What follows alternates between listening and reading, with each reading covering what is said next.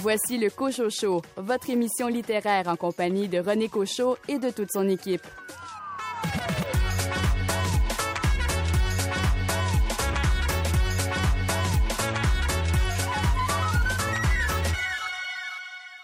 Ici René Cochot, bien heureux d'être à la barre de cette émission dont la mission est de vous faire découvrir et aimer la littérature d'ici et parfois d'ailleurs. Au sommaire de l'émission, une entrevue avec Nelly Desmarais à propos de son recueil de poésie Marche à voix basse, paru au Cartanier. Un entretien avec Georges Demel concernant son recueil de nouvelles Le chaos n'est pas une théorie, publié chez l'évêque éditeur. Anne Pérouse parle de son récit pour que cela se taise, paru chez Somme Toute. Les coups de cœur des libraires indépendants du mois d'avril, les nouveautés littéraires chez Boréal et Main Libre, et pour m'accompagner, Billy Robinson, quel est votre roman coup de cœur? Je vous parle de Novice de Stéphane Dompierre. Florence Aubé, quel livre avez-vous à nous proposer? Je vous parle de Mouvement de Catherine Voyer-Léger. André Jacques, votre roman policier cette semaine nous entraîne en Allemagne. Je vous parle de roman italien d'un auteur qui se nomme Fabiano Massimi, L'Ange de Munich, publié aux éditions Albin Michel. Et Guillaume Cabana, il est question de graffiti dans votre sélection. Cette semaine, je vous parle de La marque de Xylon de Jean-Marc Beausoleil, publié aux éditions Somme Toute. Bienvenue au Cocho Show.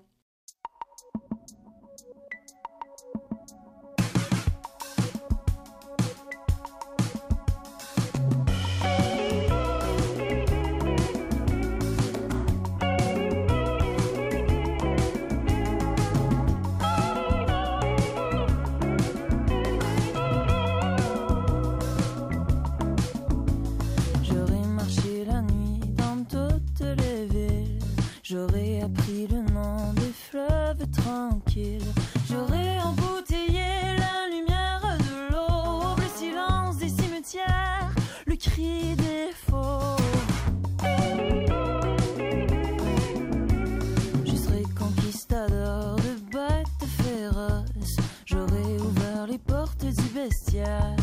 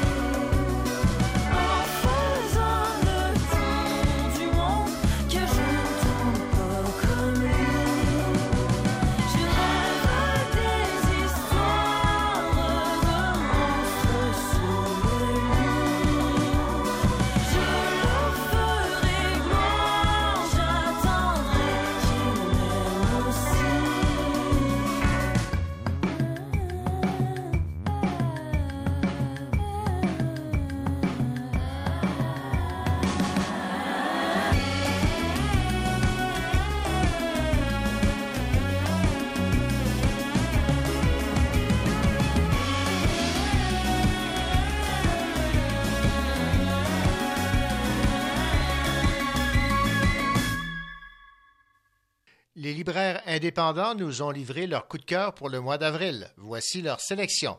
Thomas Dupont-Buis de la librairie Gallimard à Montréal a opté pour Baldwin, Styron et moi de Melika Abdelmoumen. Véronique Tremblay de la librairie Vaugeois à Québec a choisi Novice de Stéphane Dompierre. Un excellent moment de lecture garanti. Une opinion largement partagée par notre chroniqueur et libraire Billy Robinson, qu'on l'écoute à l'instant.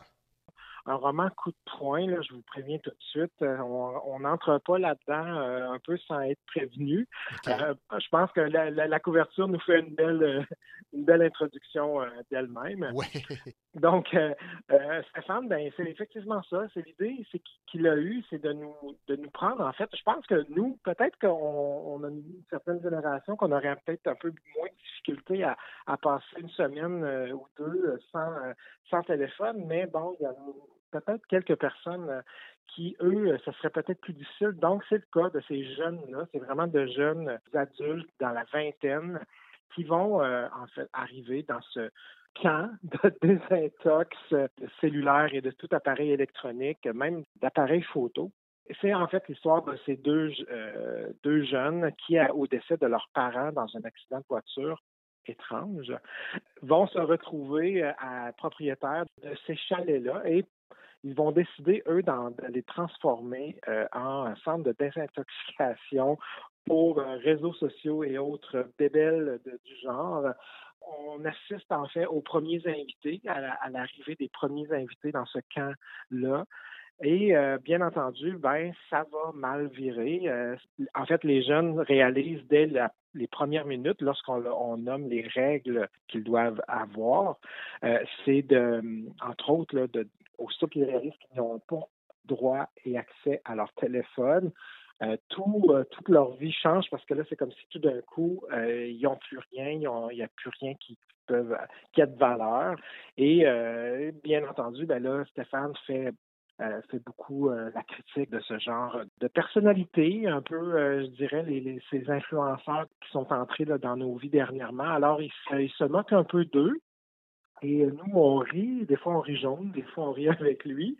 Et euh, c'est euh, c'est vraiment très, très, très, très prenant dès les premières pages. C'est euh, de courts chapitres. Et ce, que, ce qui est intéressant, c'est que ben, autour d'eux, dès les, premiers, les premières pages, on apprend qu'il y aura une personnalité cachée, pas très loin, qui a le but de se débarrasser de ces invités-là. Ça m'a fait beaucoup penser au film des années 80-90 où, euh, où euh, les, les, jeunes se retrouvent dans des endroits où ce qu'il faut pas et là que finalement ils vont se faire tous assassiner un après l'autre. Alors on est un peu là-dedans et le novice ou la novice, parce que honnêtement, on ne sait pas euh, qui est cette fameuse brute parce que Stéphane l'appelle de façon vraiment originale la brute. Alors, tout euh, le long de la préparation de, son, de ses attaques, euh, on n'est pas certain si c'est un homme ou une femme. Et euh, c'est ce que je trouve intéressant ici. Et ben, ben, d'autant plus que là, il y a aussi des voisins qui sont pas très contents de revoir des jeunes arriver dans un camp. Il y a aussi des rencontres mystérieuses qui vont se passer. On est quand même dans le bois. Hein? Alors, il peut se passer bien des choses. C'est, selon moi, un des meilleurs romans de Stéphane. Je suis très, très, très content de le retrouver dans ce genre-là qui lui va absolument bien. C'est euh, très rapidement, c'est accrocheur. Son humour, bien entendu, est toujours là. Son regard sur ces jeunes qui, qui se laissent vraiment prendre par les, réseaux sociaux. Donc, c'est, peut-être ça les, les, véritables bêtes euh, qui, qui sommeillent euh, un peu autour de nous. Et euh, ben, que dire de ce massacre annoncé et de tous ces personnages remplis de violence et de haine là, qui rôdent autour d'eux? Mhm.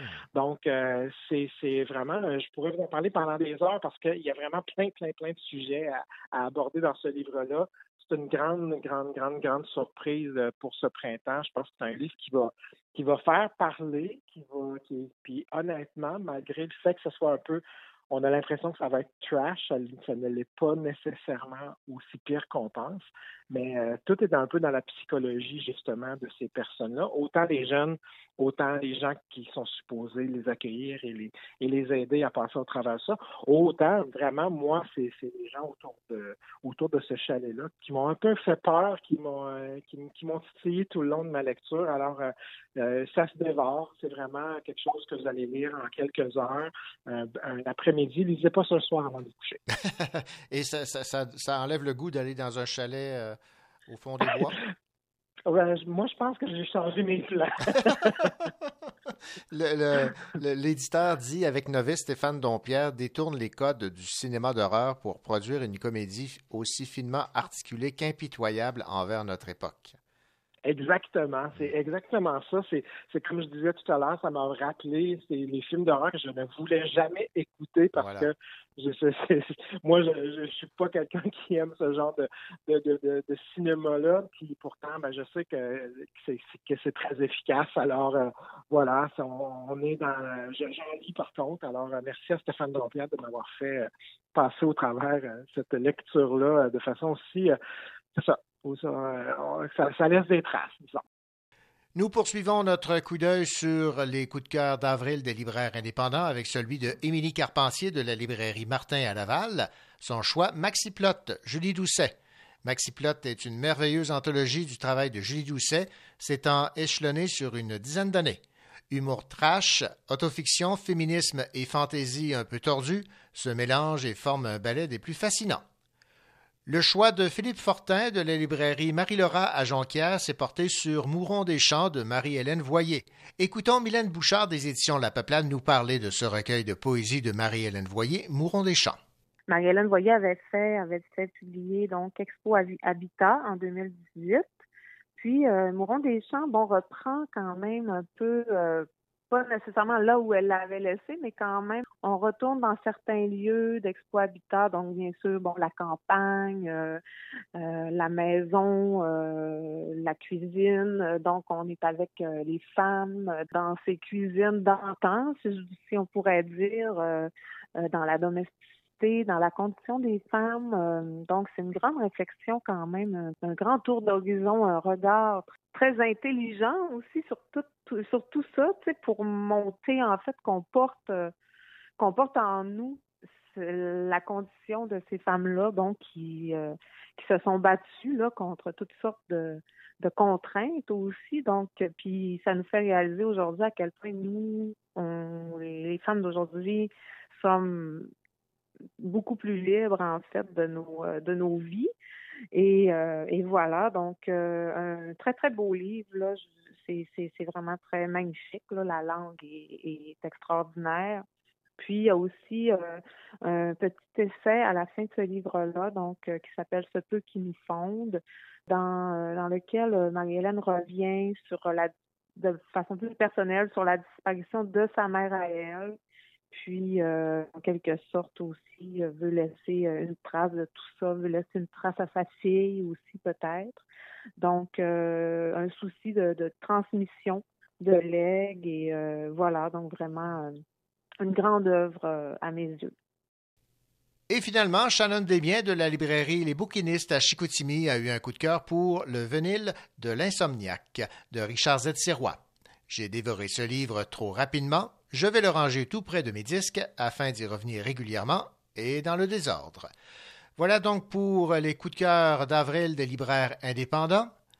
Baldwin Styron et moi de Melika Abdelmoumen, Novice de Stéphane Dompierre, Maxiplot Julie Doucet, Mouron des Champs Marie-Hélène Voyer et Le Vénile de l'Insomniaque de Richard Z. Sirois.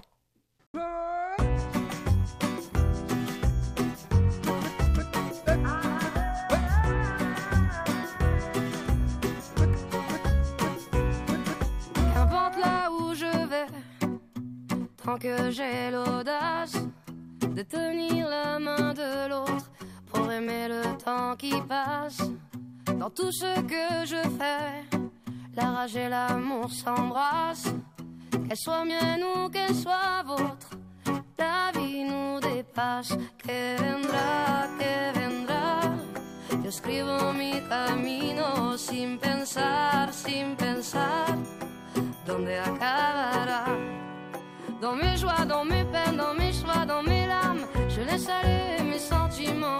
Au mieux, on écrit son chemin comme on se soigne pour aimer indifféremment. Sur les sables mouvants d'un passé qui s'effondre, je me raccroche à ce que j'aime, prenant soin de chaque seconde.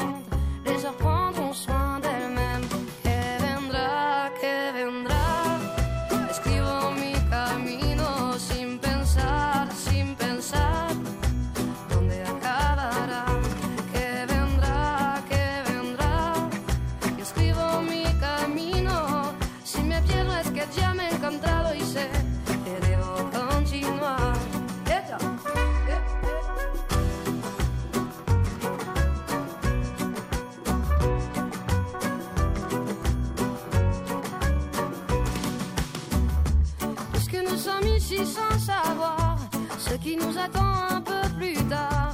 Laissez parler, mon instinct me guérit. Puisque tout cela est bien trop court, j'aimerais jusqu'à mon dernier jour, jusqu'à mon dernier souffle de vie. Que vendra, que vendra, jusqu'où j'irai, j'en sais rien, sin pensar, sin pensar, sans penser à demain. Que vendra, que vendra, lo escribo mi camino, si me pierdo es que ya me he encontrado y sé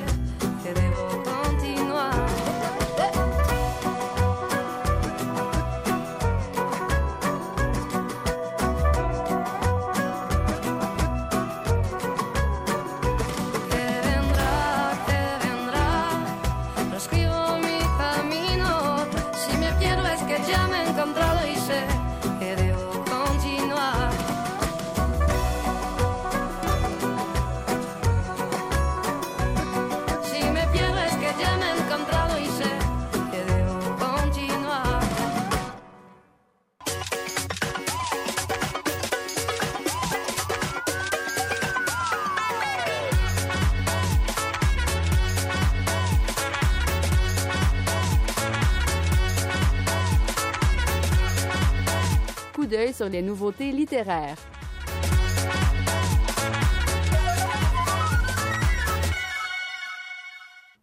Jean-Michel Girard et Stanley Péan signent une série de bandes dessinées aux éditions Main Libre. Le tome 1, Isabelle Watson Fuite, vient de paraître. Écoutons le directeur littéraire des éditions Main Libre, Stéphane Despatie, nous en parler. On bascule en 1870. L'histoire débute à Londres. Il y a très peu de temps qui se passe sur l'ancien continent, sur, le vieux continent, si vous me prê- prêtez l'expression. Et il est question là d'une jeune fille qui émigre et qui euh, tente de refaire sa vie au départ en Louisiane. C'est une horlogère. Et là, on découvre plein de choses. L'engagement euh, des femmes la lutte des femmes pour faire sa place, des, la lutte, les luttes raciales euh, qu'il y a là. Euh, aussi, il est question d'homosexualité, de, racisme, mais de question de faire sa place, de faire son rêve. C'est un peu le, le début, le rêve américain aussi. Et euh, on suit ces personnages-là, on va les suivre pour au moins six tomes. Et euh, c'est un, un univers très près de la réalité aussi. C'est des grandes recherches euh, qui ont été faites par Jean-Michel Girard et par Stanley sur les, les comment ça se passait dans ces années-là, des détails. Chaque illustration a une base de vrais faits c'est-à-dire comme les vêtements, tout a été cherché dans les catalogues d'époque, les fusils utilisés, c'est une bible des vrais artefacts de l'époque. C'est fascinant. C'était Stéphane Despatie, directeur littéraire des éditions Main Libre, qui nous parlait de ce tome 1 de cette série de bandes dessinées signée Jean-Michel Girard, Stanley Péan, Fuite, Isabelle Watson, nouvellement arrivée en librairie.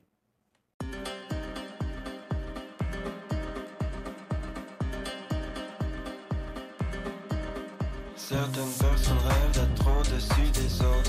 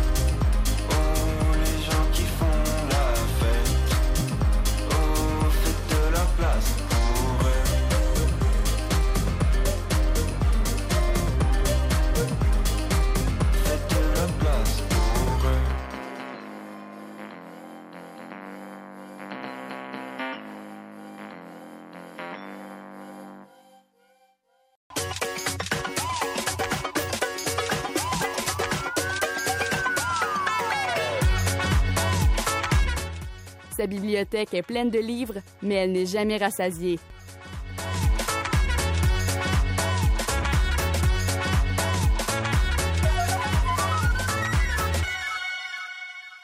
Florence Aubé, bonjour. Bonjour, René. Florence, euh, Mouvement, c'est de Catherine Voyer-Léger aux éditions euh, Prise de parole. Et euh, on peut résumer ce livre comme euh, des euh, micro-récits. Oui, euh, absolument, des micro-récits. Et je pense que tu commences à me connaître, René. Je pense que tu commences à voir que j'aime ça. Des petits livres, des petits récits, ça Mhm. se lit vite, ça, se- ça se lit bien. Euh, puis Mouvement euh, n'en fait pas exception. Donc, c'est un livre euh, composé de, de plein, plein, plein de micro-récits, comme si c'était une compilation de courtes scènes qui s'animent les unes après les autres, puis qui exploitent les sentiments ressentis quand on hésite entre l'aventure et la stabilité. Donc, en fait, pas mal chaque récit a le titre d'une ville. Euh, Bon, il y, a, Montréal, il y a Saint-Louis, Genève, mais ce ne sont pas des récits de voyage.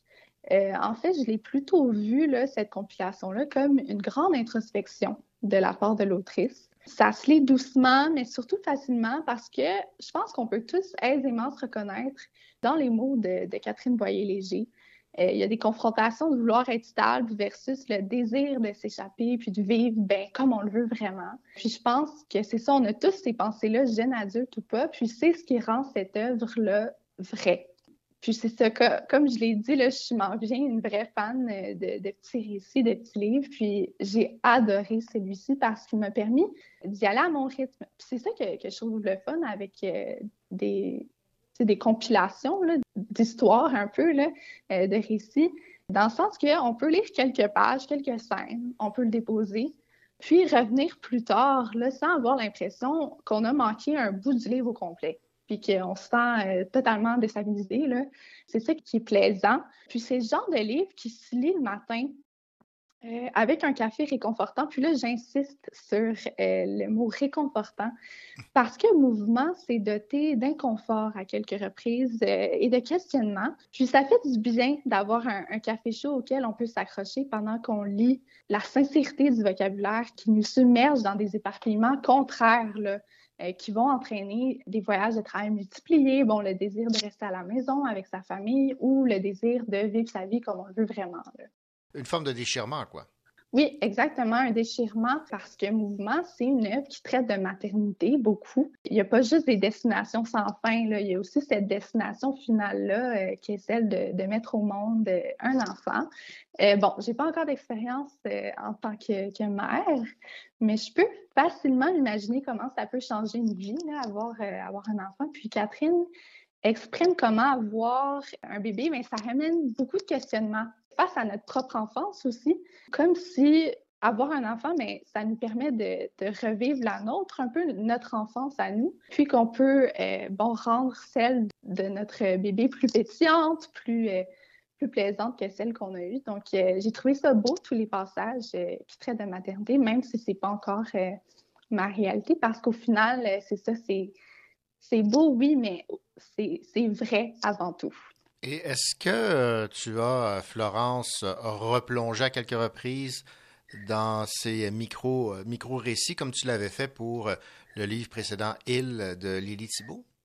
Oui, oui, j'ai replongé. J'ai replongé à quelques reprises. Je pense que pour dans ce cas-ci, j'ai replongé pour vraiment sentir ce que l'autrice désirait partager là, dans, dans ses mots parce que, bon, comme je l'ai dit, c'est, une œuvre qui traite de maternité. J'ai pas, j'ai pas d'expérience là-dedans, puis je voulais vraiment m'imprégner euh, du sentiment. J'ai replongé, puis j'ai trouvé aussi que Lire mouvement, au final, c'est comme si on lisait un journal intime. Il y a plein, plein, plein d'émotions. Puis en lisant tout à coup, mais on sent, on sent moins seul.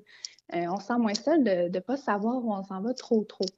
Fait que euh, c'est vraiment des images du réel qui, qui s'animent en nous, euh, les lecteurs, puis qui nous permettent de, de rendre l'histoire la nôtre. Parce que on se reconnaît beaucoup dans les sentiments contraires qui sont dépeints. Puis je trouve que c'est rare que, que, dans des récits, on, on, va dépeindre la volonté de vouloir vivre sans retenue, puis de vouloir voyager, puis celui de rester plus stable dans notre confort. Donc, il y a vraiment un gros déchirement, comme tu l'as dit, René, plus tôt. Là, il, y a, ce déchirement-là qui, qui m'a fait du bien parce que c'est rare qu'on s'attaque à ça selon moi. Puis, ça a été du nouveau pour moi. Alors, euh, oui, je me suis euh, plongée et replongée euh, avec plaisir.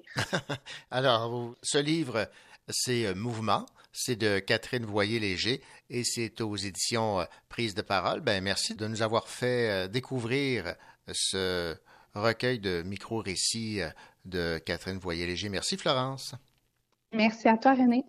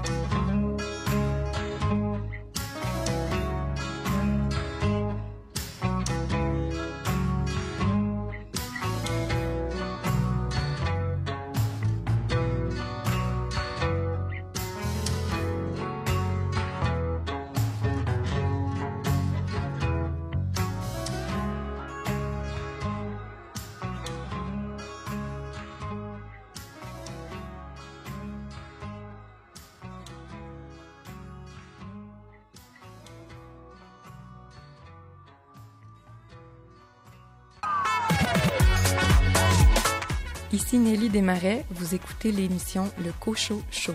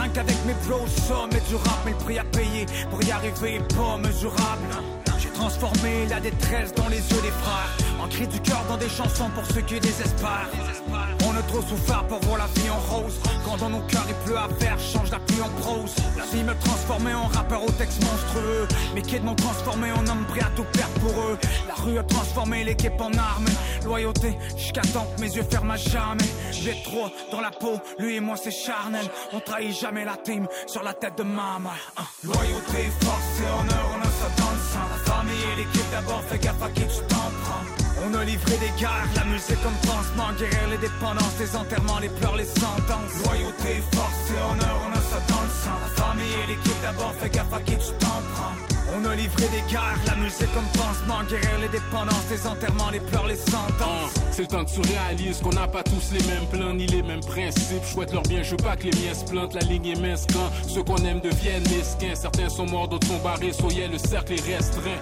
J'ai vaincu le diable, j'ai aucune peur, je garde mon énergie, je lui laisse rien. Même dans les ténèbres, je garde à l'eau, je reste fraîche. Jamais je plonge, je reste vrai. Les fake maïs, les real respect. Dans ces rues, je marche souvent solo. Si t'es chaud, viens test. Je remonte les pentes avec flair, j'ai soif d'avoir le bon équilibre pouvoir enfin dire à mon cœur et à ma tête qu'on est quitte. Prendre une pause qui nous dérange vraiment, c'est rare qu'on l'explique. On fuit, on part, on évite. Garde la force pour la suite. Pas temps de faiblir, j'ai fait mon chiffre, dis là ton sort, that's it. La résilience, j'ai ça dans le sang, j'ai encore plein de bois à split. Caso, y a toujours l'air posé, mais j'ai une rage calme dans les tripes. Camouflage sur mes états d'âme, prends les drames et les cris. Loyauté, force et honneur, on a ça dans le sang. La famille et l'équipe d'abord, fais gaffe à qui tu t'en prends. Calcule bien chacun tes moves, si prends le temps qu'il faut. D'où je viens, la violence, c'est le seul langage qu'on comprend. Loyauté, force et honneur, on a ça dans le sang. La famille et l'équipe d'abord, fais gaffe à qui tu t'en prends. Calcule bien chacun tes moves, pas si prends le temps qu'il faut. D'où je viens, la violence, c'est le seul langage qu'on comprend. Signe mes textes avec le sang, j'en ai rempli des cartables. Voyais la vie en noir et blanc, maintenant c'est rouge écarlate.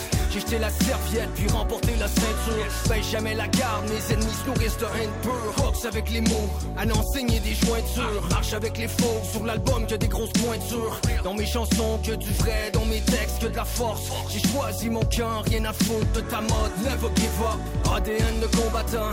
Sur le mic, j'ai transformé les larmes en ouragan. Un peu d'espoir en dose, on cherche le mal en cause. Soit toujours au bon endroit, demande nos frères en tôle. Chasse le bonheur, jusqu'à temps qu'on nous réclame en haut. Force et honneur à ceux que la vie a laissé sans mots. À tous mes gars pris dans des histoires qui donnent froid dans le dos. Que mes mots vous quittent quand les soirées se terminent en sanglots. Loyauté, force et honneur, le sang. La famille et l'équipe d'abord, fais gaffe à qui tu t'en prends. On a livré des guerres, la musique comme pansement, guérir les dépendances, les enterrements, les pleurs, les sentences. Loyauté, force et honneur, on a ça dans le sang. La famille et l'équipe d'abord, fais gaffe à qui tu t'en prends. On a livré des guerres, la musique comme pansement, guérir les dépendances, les enterrements, les pleurs, les sentences.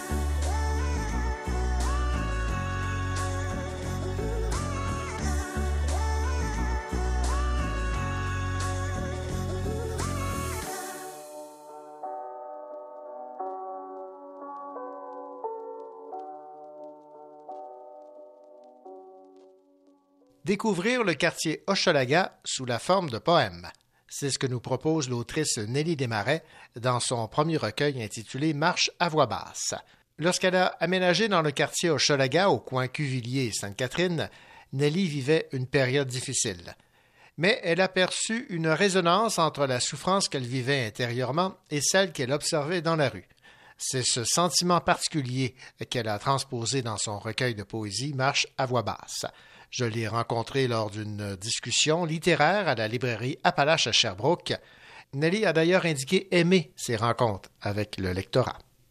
Moi, je suis avant tout une lectrice. J'allais beaucoup moi-même dans les causeries, donc je sais ce que c'est euh, avoir envie d'en savoir plus sur le travail d'écriture, aussi sur euh, les livres, euh, d'où ils viennent, comment ils sont pensés aussi. Dans votre recueil Marche à voix basse, euh, on découvre le quartier Hochelaga où vous avez vécu. C'est important pour vous là, de, de nous faire découvrir ce quartier et les personnes qui l'habitent surtout. Oui, donc c'est un livre où il est question d'aspects plus durs du quartier Hochelaga Maisonneuve qui sont aussi un peu en voie de disparition car le quartier s'embourgeoise beaucoup. Donc déjà, ce livre porte sur des moments qui datent de 2015-2016, des réalités qui ont un peu changé quand même dans le quartier, mais qui sont toujours présentes. Et vous l'aimez, là, ce, quartier, ces personnes que vous avez euh, côtoyées, que vous nous faites découvrir indirectement? là? Oui, moi, c'est un aspect que j'aime beaucoup du quartier, qu'on y côtoie différentes réalités. Je trouve que ça enrichit le quotidien, de voir que c'est pas tout le monde qui a la même chance que soi, de discuter avec ces personnes aussi quand on a la chance, quand c'est possible. Et comment avez-vous fait le, le choix des thèmes qu'on retrouve dans votre euh, recueil?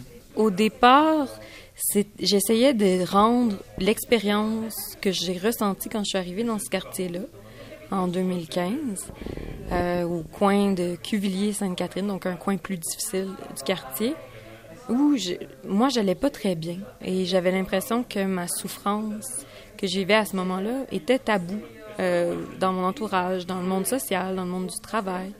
Et que, bien, quand j'en parlais, on me disait de faire du sport, de manger mieux, que c'était ma responsabilité d'aller bien. Et donc, euh, et finalement, j'avais l'impression que ce que je voyais autour de moi dans ce quartier-là, c'était un point de vue social, donc plus macro, un peu l'équivalent. Donc, ce qu'on veut pas voir de la société, ce qui va pas bien, le reflet des inégalités, des injustices. Et euh, ben, j'ai eu envie de, de, de parler de cette façon dont ces deux expériences se répondaient, dialoguaient. Et évidemment, bon, c'est assez sombre, mais euh, ce que vous disiez dans votre intervention, lorsque vous étiez euh, questionné par euh, Guillaume de la librairie Appalache, c'est que la poésie en soi est souvent assez sombre. Oui. Puis je pense que la poésie, je pense que le vrai sujet de la poésie, c'est la sensibilité. Et que c'est à travers la sensibilité que la plus belle poésie s'écrit, se déploie. Donc c'est à travers les sens, beaucoup. Mais quand on se laisse toucher par ce qui nous entoure, par le monde, c'est là où on, arrive à faire de la poésie. Donc, c'est certain qu'en allant parler de souffrance, on est dans l'émotion, dans la sensation, aussi dans le corps. Vous estimez que c'est une forme de littérature qui permet autant de se révéler que d'autres formes littéraires? Pour moi, la poésie permet d'aller en profondeur, j'ai l'impression, encore plus, et d'explorer des réalités très complexes. Dans mon livre, je voulais montrer des éléments qui sont parfois même contradictoires dans une même expérience et lier l'intime et le collectif de façon très directe. Donc, dans le livre, il y a des éléments où je, des moments où je parle de moi et après d'un événement historique et tout ça entre en dialogue, se répond. Pour moi, c'est ce que permet aussi la forme poétique. Bon, évidemment, dans ce recueil, il y a de vous et euh, vous euh, revenez sur cette agression euh, dont vous avez été, euh, avez été victime. Est-ce que vous avez hésité longtemps avant de, de vous exposer de la sorte? Mais c'est devenu, quand j'ai vécu cette expérience, pendant plusieurs mois, j'avais du mal à en penser au- à autre chose. Je vivais un stress post-traumatique et ça m'a fait du bien d'écrire là-dessus, mais c'était aussi incontournable. Je pouvais pas faire autrement. Et euh, c'était important pour moi de nommer cette expérience-là parce que je crois que c'est des genres d'expériences qui ont beaucoup vécu par les femmes. Donc, il y a une part de dénonciation, mais il y a aussi une part de vouloir nommer très précisément ce que j'ai vécu et qui sort des représentations habituelles des agressions, des violences sexuelles. Donc, euh, ce qui, ce qui détonne parfois de l'empathie pour l'agresseur, euh, un malaise aussi que j'ai eu quand cette personne-là s'est retrouvée en prison. Donc, euh, c'est de ça aussi dont je voulais parler. Oui, ça peut paraître paradoxal un peu que vous ayez euh, une pensée ou une préoccupation ou que vous songiez à, à cette personne qui vous a agressé. Là. Oui, ben j'ai eu une rencontre très intense avec cette personne-là. Elle est entrée dans mon intimité. Euh, j'ai vu cette personne-là, on a été face à face un certain temps après que j'ai crié puis que je me sois libérée de son emprise. Dans la ruelle, on s'est regardé et j'ai vu quelqu'un qui avait l'air très vulnérable, très gentil. Et ça m'a bouleversée parce que c'est pas cette représentation-là qu'on a. Une personne qui était même une belle personne de mon âge, qui n'était pas monstrueuse. Et euh, pour moi, j'ai tout de suite vu son humanité et ça a été assez troublant. Bon, il y a beaucoup de sombre dans le recueil, mais il y a également des moments plus, euh, plus heureux.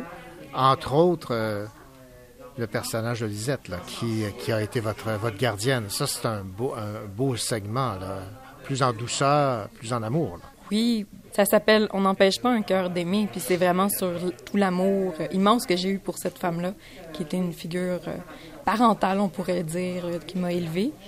Une personne qui avait un- une déficience intellectuelle légère et qui, pourtant, écrivait, euh, qui n'avait pas eu beaucoup d'éducation, donc qui était presque analphabète, mais qui écrit, passait ses journées à lire et écrire. Ce qui, moi, m'a beaucoup marqué, puis qui a marqué mon rapport à l'écriture aussi et à la lecture. Autrement dit, on doit un peu à Lisette le fait qu'on a ce premier recueil de poésie. Tout à fait. C'est vraiment d'elle dont je me suis inspirée pour commencer à écrire quand j'étais enfant. Pour commencer d'abord à écrire un journal que j'ai tenu euh, jusqu'à euh, tout récemment, en fait. J'aimerais, en terminant, qu'on parle euh, du titre. J'écoutais les gens, ceux-ci avaient différentes interprétations là, sur la, la façon de voir. J'aimerais vous entendre là-dessus. Marche à voix basse, bien, c'est une marche de l'écriture. C'est une marche vers soi, une marche douloureuse à travers un quartier. Une marche dans ma propre histoire, dans l'histoire d'un lieu. Une marche lente. Et à voix basse, bien, c'était pour moi essentiel pour arriver à écrire ces poèmes-là, de me connecter à une voix plus profonde en moi, plus vraie, euh, plus authentique, loin des masques sociaux, pour vraiment dire des choses que je pouvais plus effacer par la suite. Des mots qui devaient rester sur la page parce qu'ils étaient tellement vrais qu'ils devaient y rester. Ben, C'est beau, ça. Merci beaucoup, Nelly Desmarais. Ça me fait très plaisir. Merci.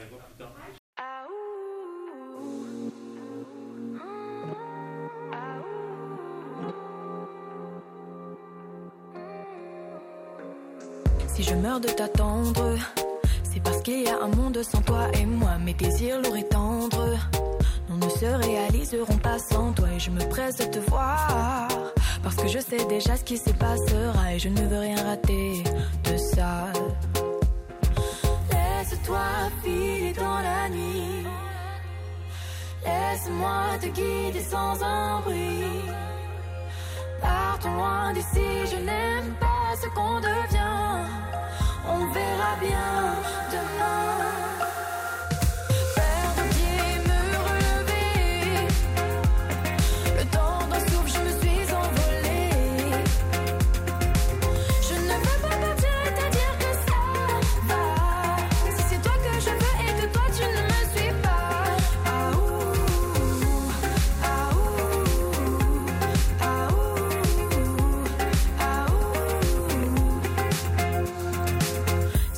Fait longue, c'est qu'elle dure à l'infini quand tu es là. Dans l'insomnie, je sombre. Je me perds dans mon lit quand tu n'y es pas. Et ce vacarme m'inonde. Dans le bruit, tu me fuis et je n'aime pas ça. Oui, ça commence à me faire mal. Laisse-toi filer dans la nuit. Laisse-moi te guider sans un bruit. Partons loin d'ici, je n'aime pas ce qu'on devient. On verra bien demain.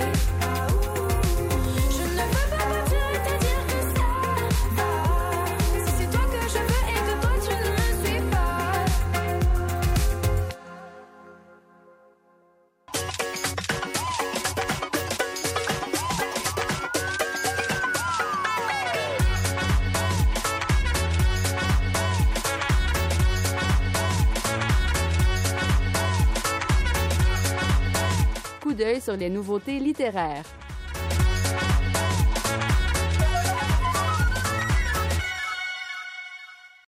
Le Figaro dit c'est très réussi, les mots et les dessins se donnent la main, et Dany Laferrière révèle, une nouvelle fois, ce talent pour des tournures de phrases savoureuses, des formules heureuses. Ces commentaires du Figaro sont à propos de cette nouveauté de Dany Laferrière qui vient d'arriver en librairie, Sur la route avec Bachot, dont nous parle Jean Bernier des éditions du Boréal. Oui, et Basho étant ce grand poète euh, japonais de haïku, qui a toujours été une idole de, de, de Laferrière. Comme vous savez, Denis Laferrière est un écrivain japonais. Il a intitulé aussi un de ses romans et il a cette, cette faculté, Dany, de, de, de, se passionner pour de la littérature d'Argentine ou du Japon ou de, ou de partout au monde où il trouve son compte, comme tout véritable écrivain. Et oui, c'est encore, euh, je trouve ça génial, cette façon dont Denis Laferrière est devenu un académicien sans, sans, sans d'aucune manière être confié dans sa gloire d'académicien. Et d'avoir inventé ce genre de roman illustré, je pense que c'est, vraiment un coup de génie. Cette fois-ci, par contre, il y, a, il y, a, quand même une nouveauté. Bien sûr, Danny a tout fait, euh, a écrit chacun des mots, a dessiné chacun des mots du roman comme il le fait toujours, et bien sûr des illustrations. Mais cette fois-ci, je crois qu'il s'assume plus que jamais comme artiste visuel. Euh, il y a du texte, il y a, des, il y a une réflexion sur la poésie de Bachot, et on retrouve toutes les obsessions qui sont celles de, de Danny, euh, l'amitié, les femmes, euh, la littérature, les grandes figures de, la, de, de, de, de la littérature noire, etc. Mais cette fois-ci, il laisse beaucoup de place au dessin, et je vous avoue qu'il est très doué. Il y a vraiment un sens de la composition, de la couleur, et, je sentais cette tentation dans les précédents. Euh, mais cette fois-ci, je disais bien, Danny, là, tu t'assumes, bien sûr, comme artiste, et il y a, ça, il y a vraiment plus de place à l'aspect visuel. Euh, les pages sont plus épurées et c'est, je crois, et ça j'ai hâte de voir comment ça va être reçu parce que là il me semble qu'il y a, une proposition artistique euh, d'art visuel, de peintre, oserais-je dire, même si sans doute qui me chicanerait pour le dire, mais beaucoup plus affirmé. Il y a une griffe, il y a une patte, il y a une, manière à lui de, de, manier la couleur, de manier les formes. En fait, c'est vraiment très beau, euh, très étonnant, et c'est merveilleux de voir d'une certaine manière la naissance d'un artiste, mais vous allez retrouver bien sûr la Ferrière et puis c'est son grand amour de la littérature qui célèbre à travers les figures d'écrivains qui nous rappelle chaque fois dans ses livres. C'était Jean Bernier des éditions du Boréal qui nous parlait de cette nouveauté, ce roman graphique de Dany Laferrière nouvellement arrivé en librairie qui a pour titre Sur la route avec Bachot.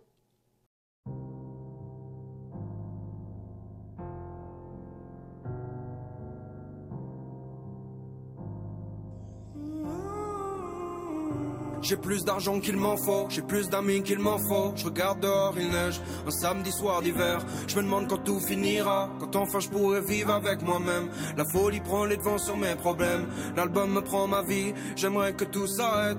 Encore un peu d'énergie pour finir de trois maquettes, alors je cherche de nouveaux thèmes. Je me ferai la guerre pour que tout plaise. J'ai plus de thèmes à vous raconter, je m'en sers pour vous radoter toutes mes histoires. J'en perds la mémoire, je me plante, je fais des essais qui n'aboutiront jamais, sans même y croire, juste dans mon miroir. Quand viendra le calme, je pourrais faire le point sur mon ego. Je suis un peu trop tendu pour des négos. Repos, distance, calme, ce qu'il me faut, j'en profiterai pas. J'en profiterai pas.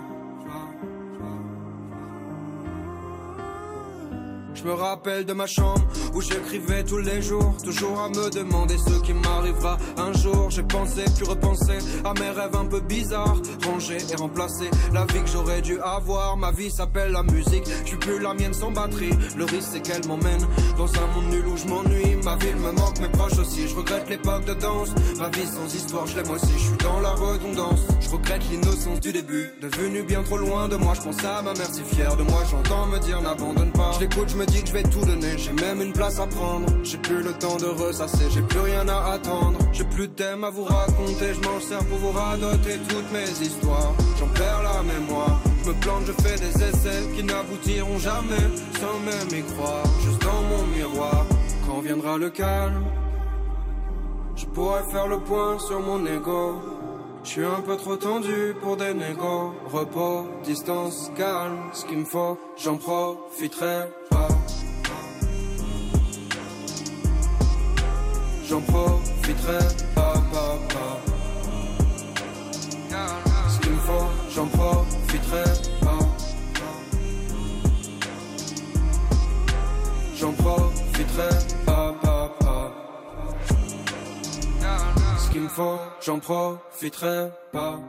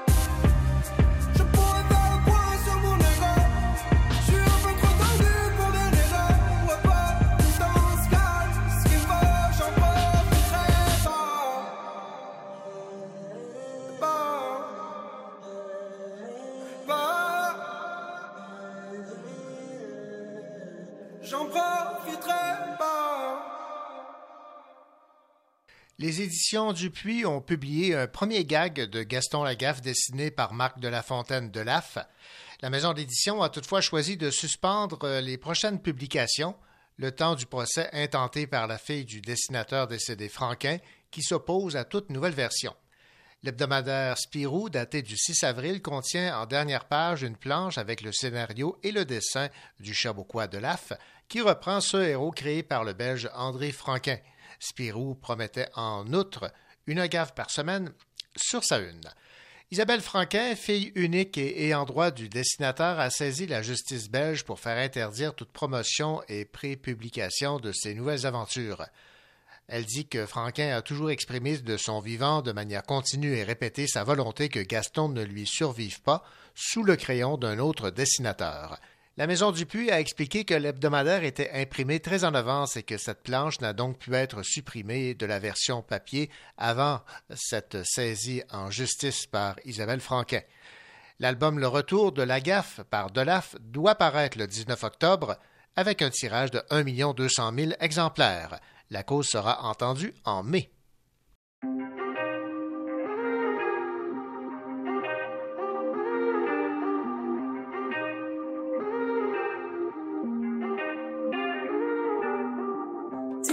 Tu manges quoi l'ami Tes parents ta peau, c'est pas d'ici. Dis-moi tout mais je m'en fous. Je veux pas savoir t'es bizarre, s'il te plaît pas. J'en connaissais un, il était gentil. On t'a assez vu, maintenant déguerpi. Cacher les enfants, il est presque trop tard. C'était mieux avant, avec juste mes cauchemars.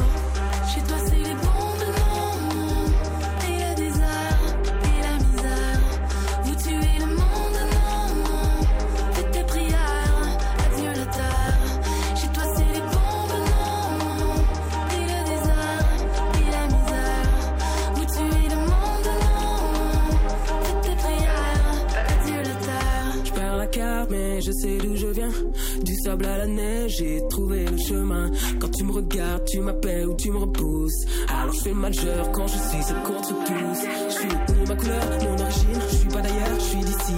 Fier, tu le sais, mes repères, je suis en paix. Les masques tombent comme les feuilles en. L'ignorance se cache toujours parmi les hommes. Chez toi c'est les bombes, non Et le désert, et la misère Vous tuez le monde, adieu la terre. J'ai tracé des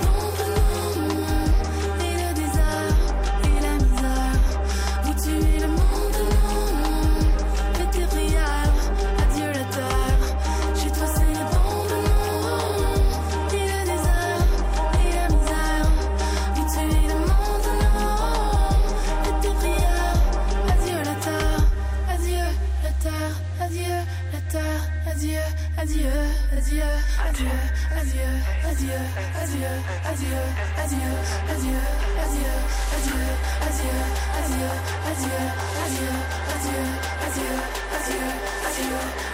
adieu, adieu,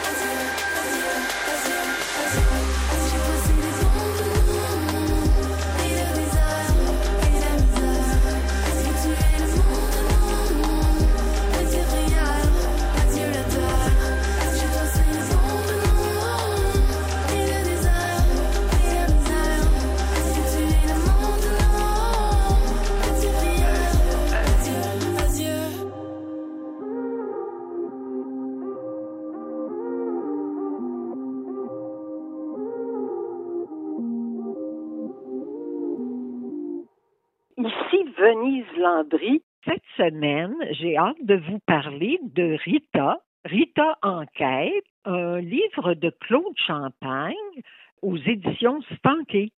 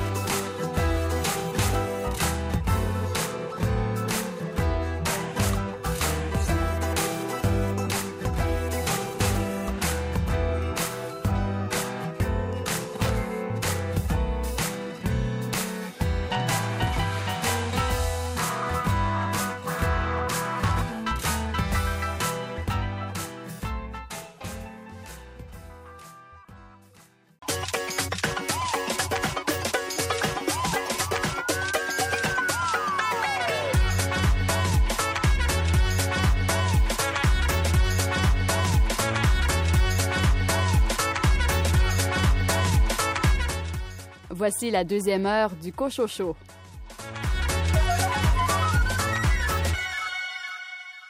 Ici René Cochot, au sommaire de cette deuxième partie d'émission.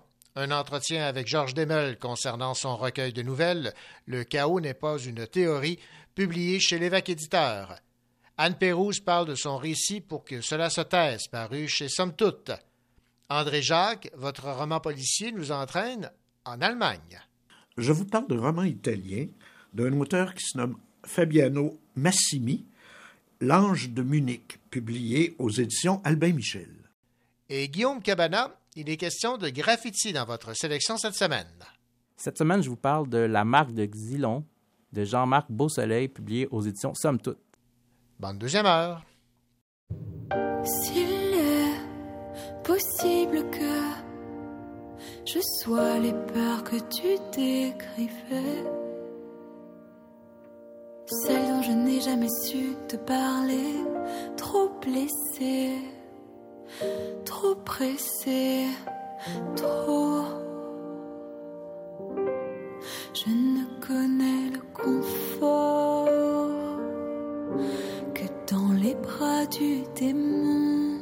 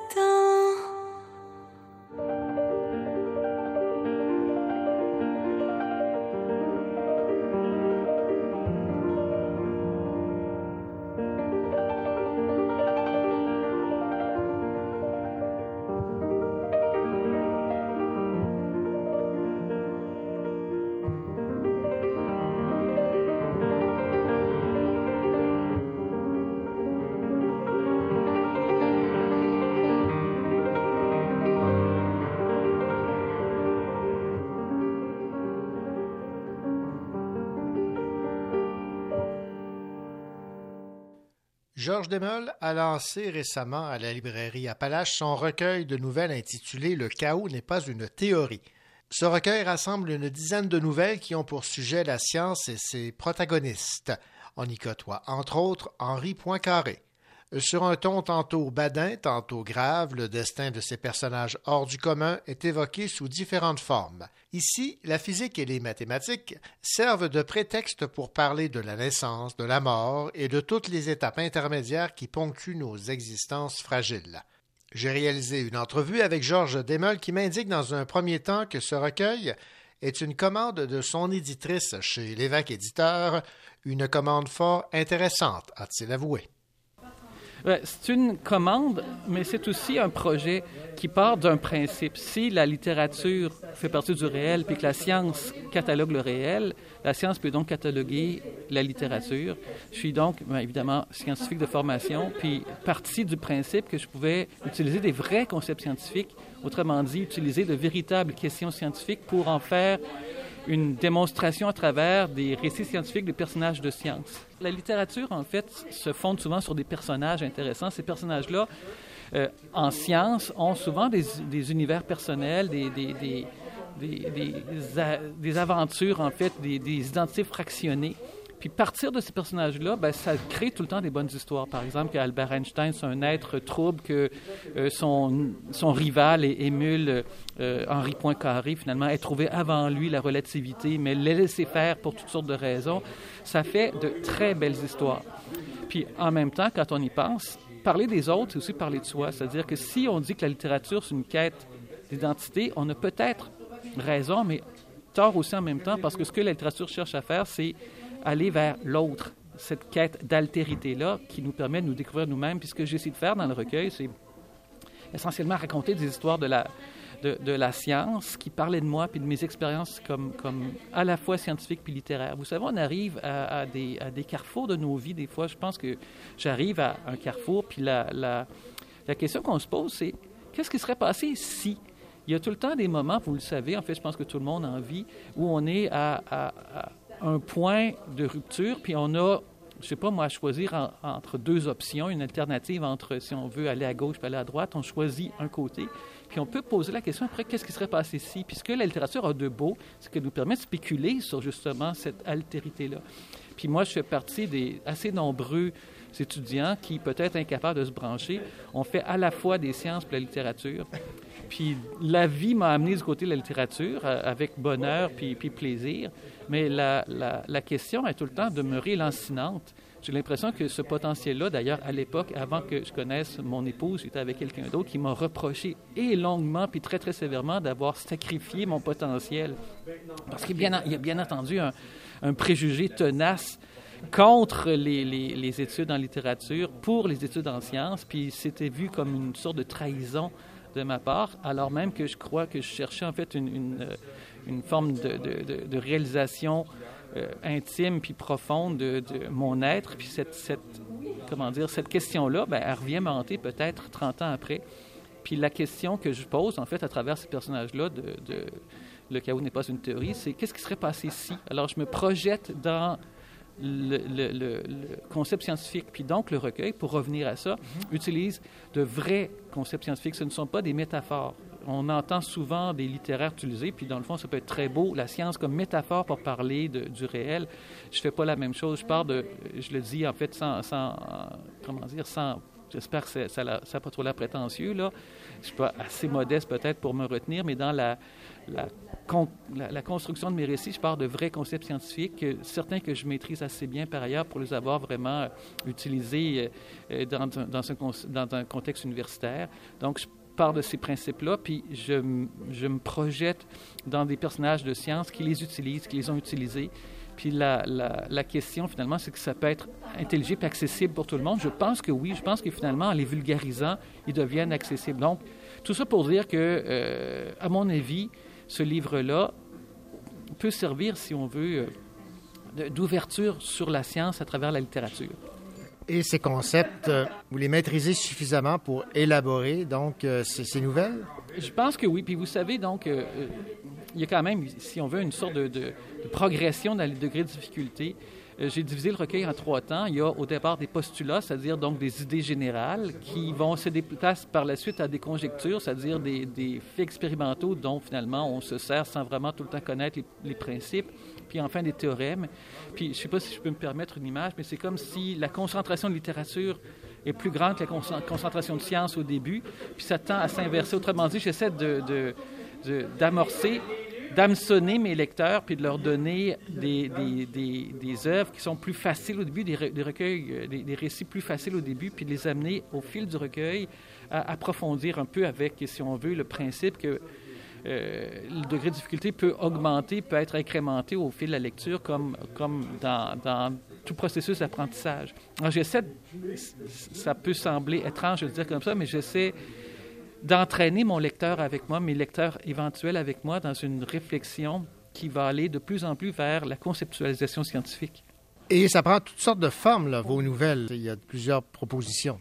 Ben, oui, euh, évidemment, euh, ben, c'est le propos qui le propos qui exige la forme, là, mais dans, dans les faits, il y a trois pièces de théâtre, trois courtes pièces de théâtre, en fait, qui sont des, pièces euh, à, une scène, en fait, entre deux personnages, parce que j'avais besoin du dialogue. Puis je pense que la, la, la- le, mode le dialogué, en fait, puis la, la scène, la structure du théâtre, est plus propice des fois pour justement le, le, le projet pédagogique derrière ça. Puis j'essaie de le faire sans lourdeur. J'ai eu la prétention finalement de penser que ça marche assez bien comme histoire, là, mais dans la, dans la logique du, du, projet dans son ensemble, il y a euh, l'idée que il y a des formes qui varient au cours du, du- du recueil. Puis je parle tout le temps aussi de scientifique réel, c'est-à-dire qu'évidemment, j'assume pas moi-même ces paroles-là. C'est-à-dire que je présente des histoires qui, qui sont fondées sur la réalité. Par exemple, je commence avec Ada Byron, le premier, le, premier récit du recueil. Puis Ada Byron, si, si on la connaît pas, ben on doit le savoir. C'est une femme, en fait, une femme mathématicienne qui, peut-être parce qu'elle était femme, peut-être parce qu'elle a vécu au 19e siècle, a absolument pas reçu la reconnaissance qu'elle mérite. C'est elle qui a inventé la, la programmation euh, informatique. C'est la première personne, euh, femme ou homme, à avoir rédigé des programmes informatiques. Elle a vécu une époque où, justement, le problème étant que la, la- la science qu'elle était capable de maîtriser était bien au-delà des, capacités techniques, n'a pas pu, en fait, aller au bout de ses projets, mais elle était avec un, Anglais qui s'appelait Charles Babbage, puis elle voulait réaliser le premier ordinateur, ce que ça l'appelait la analytical, analytical Machine, qui ressemblait en fait à un gros, gros toaster, pour le dire de même. Puis elle a, en fait, euh, épuisé toute la, toute la fortune familiale, elle a euh, fait faillite, en fait, puis elle est morte assez jeune de tuberculose. Puis c'est une des tragédies de la science. Alors moi, je pense que raconter l'histoire d'Ada Byron, euh, qui est en fait euh, devenue Ada Lovelace par son mariage, c'est c'est redonner vie à un personnage essentiel. Puis mon, deuxième récit parle de John von Neumann, qui est un autre des grands scientifiques, en fait. C'est un Hongrois qui est- s'est fait naturaliser euh, américain, qui a en quelque sorte contribué à, l'invention de la bombe atomique. A l'air terrible, mais en même temps, il a aussi contribué à réfléchir à la manière de ne pas l'utiliser dans un, essai essentiel qui s'appelle Theory of Games and Economic Behavior. Puis c'est grâce à lui, finalement, que Khrouchtchev et, Kennedy ont pu éviter la Troisième Guerre mondiale euh, lors de l'incident de la baie des cochons en 62. Alors vous comprenez que ces personnages-là, dans la vraie histoire, ont un rôle intéressant. Mais en faire des personnages de fiction, ben, ça leur, dans le fond, ça leur sert à rien, mais moi, ça, ça m'est très utile, dans le fond. Dans le fond, ça, ça, ça a l'avantage, si on veut, que pour moi, des histoires qui sont toutes faites puis qui sont extrêmement intéressantes à utiliser. Donc, je, les raconte, puis ce faisant, je me projette un peu dans ces personnages-là, une sorte de, schizophrénie, si on veut, dans la, logique de l'écrivain qui vit dans quelqu'un d'autre, d'autres personnages. Mais peut-être que je les vécu au moins temporairement en écrivant ces histoires-là. Donc, ça a été un réel plaisir d'entrer dans leur univers. C'est drôle la question que vous posez parce que les gens qui disent que écrire c'est souffrir, euh, ben, je veux dire, je, je reconnais et j'admire le fait que ça puisse être ça, mais c'est pas du tout mon cas. Si je devais souffrir, euh, je ferais d'autres choses. Je veux dire, j'ai beaucoup de plaisir à jouer au tennis. Je me, je me projetterais, si on veut, dans plus de matchs de tennis ou ben j'irais au cinéma. Je sais pas si j'écris, c'est parce que j'y je, veux dire, j'y trouve quelque chose de, de, de, de- de plaisant en fait qui, me- qui me rend heureux. Puis la, la la perspective de souffrir dans mes loisirs, surtout que, bon, si on veut, j'aimerais bien devenir millionnaire avec cette œuvre-là, mais ça risque de pas arriver, ben, disons que ça me semble absurde. Et euh, les gens qui sont un peu rébarbatifs par rapport aux, aux théories, aux sciences, aux mathématiques, ne doivent pas être butés. là. Ben, écoutez, vous posez une bonne question. Il est certain, je vais le dire en, comment dire, en toute humilité, c'est pas un recueil facile, mais tout est accessible quand même. Puis j'ai la prétention de penser que quelqu'un qui est profane en sciences va quand même apprécier ces récits-là. Puis comme c'est progressif, les difficultés en fait vont en progressant. Il y a peut-être une ou deux nouvelles un tout petit peu plus difficiles à la fin, mais les concepts sont toujours expliqués. Puis je pense qu'au contraire, ça peut élever l'esprit. Comme je l'ai dit, là, je ne veux pas euh, euh, sembler prétentieux en le disant, mais je pense que les œuvres de vulgarisation font après ce travail-là. Toutes les personnes qui travaillent à vulgariser des concepts partent de choses qui semblent inaccessibles et qui pourtant le deviennent. Puis si je me permets, donc le chaos n'est pas une théorie, euh, ça, ça, renverse euh, une, véritable théorie qu'on appelle la théorie du chaos. Puis, entre autres, dans le recueil, j'explique la théorie du chaos. Alors, si je le dis comme ça, quelqu'un veut essayer de comprendre la théorie du chaos, je prétends pas que je vais l'expliquer correctement, mais je contribue au moins, je pense, modestement, dans ce cas-ci, à la rendre accessible et intelligible. Eh bien, fort intéressant. Georges Demel, merci beaucoup. Je rappelle le titre, Le chaos n'est pas une théorie, publié chez l'évêque éditeur. Merci. Merci à vous.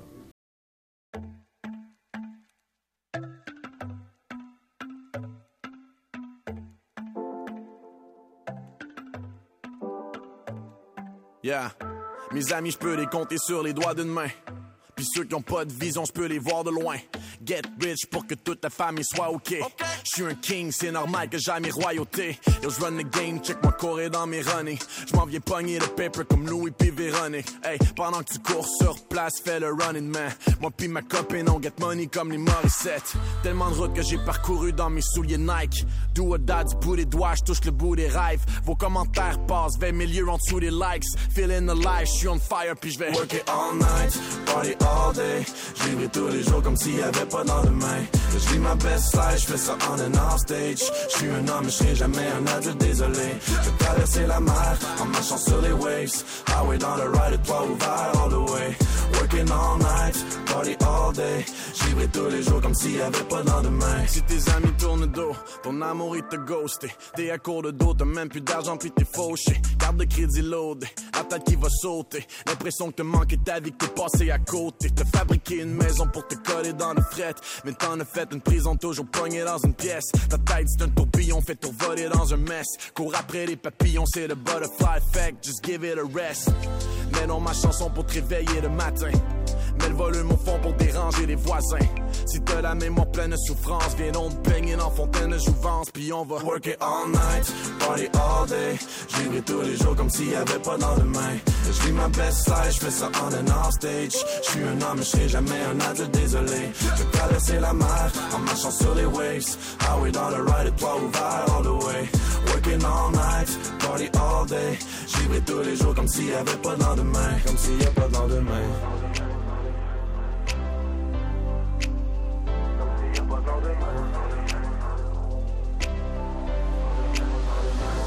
Working all night, party all day. Je vivrai tous les jours comme s'il y avait pas de lendemain. Je vis ma best life, je fais ça on and off stage.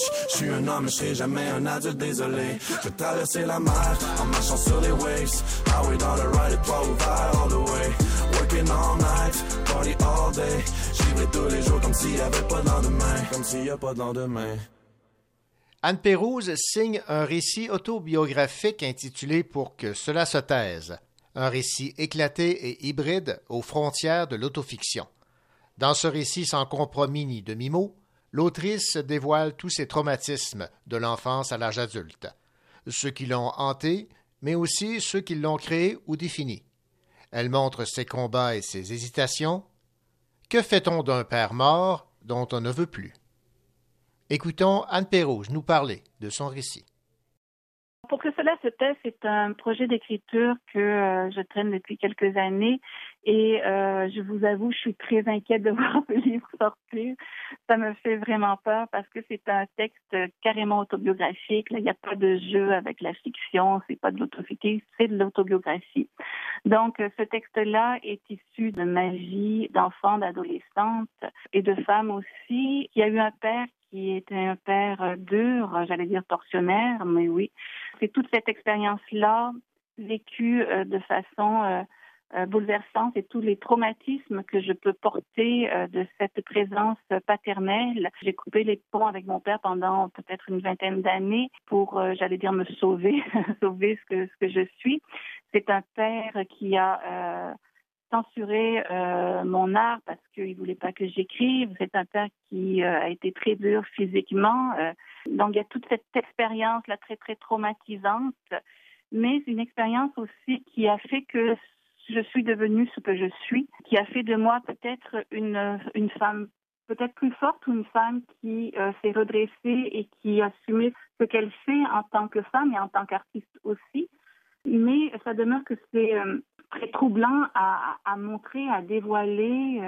C'est bouleversant. Ça a été un texte très dur aussi euh, à écrire. Et c'est un texte qui a été déclenché euh, par la mort de mon père parce que je suis allée près de lui euh, lorsqu'il était mourant, donc à, l'hôpital, dans sa chambre d'hôpital. Et là, j'ai refusé de pardonner, de pardonner ce père-là parce que je voulais pas le pardonner parce que c'était contre ce que je ressentais. Donc, c'est le fait d'assumer aussi le non-pardon et de dire qu'on a le droit de ne pas pardonner aussi. Et j'ai refusé aussi d'aller à l'enterrement de mon père. Donc, il y a tout ça ces moments difficiles qui doivent être assumés, qui ont été assumés, mais qui demeurent très, euh, très bouleversants dans la vie euh, d'une femme et dans la vie d'une enfant et d'une adolescente aussi. C'est une autobiographie évidemment que j'ai voulu littéraire parce que euh, ben, je suis une écrivaine, donc j'ai voulu également travailler le style, travailler la structure du livre. Donc il y a des fragments qui sont poétiques, des fragments qui sont plus narrés et des chapitres qui chaque fois vont aborder des sujets différents. Donc, il y a, tout ça dans ce livre-là. C'est un livre que j'ai trouvé euh, essentiel à écrire, même si, euh, comme je vous disais, je suis, bouleversée de, de le voir sortir, euh, parce qu'il y a les lecteurs, les lectrices qui, vont avoir accès à tout ça. Mais je pense que c'était essentiel pour moi de l'écrire comme expérience littéraire, parce que pour moi, c'est une expérience littéraire, aussi l'autobiographie, mais également comme expérience de vie à donner aux autres et euh, aussi à donner euh, à ma famille, à mes, deux filles qui euh, m'ont peut-être jamais vu cette mère là dans, cet état-là ou dans cette vie-là. Donc c'est ce que j'offre aussi euh, à ma famille, je pense.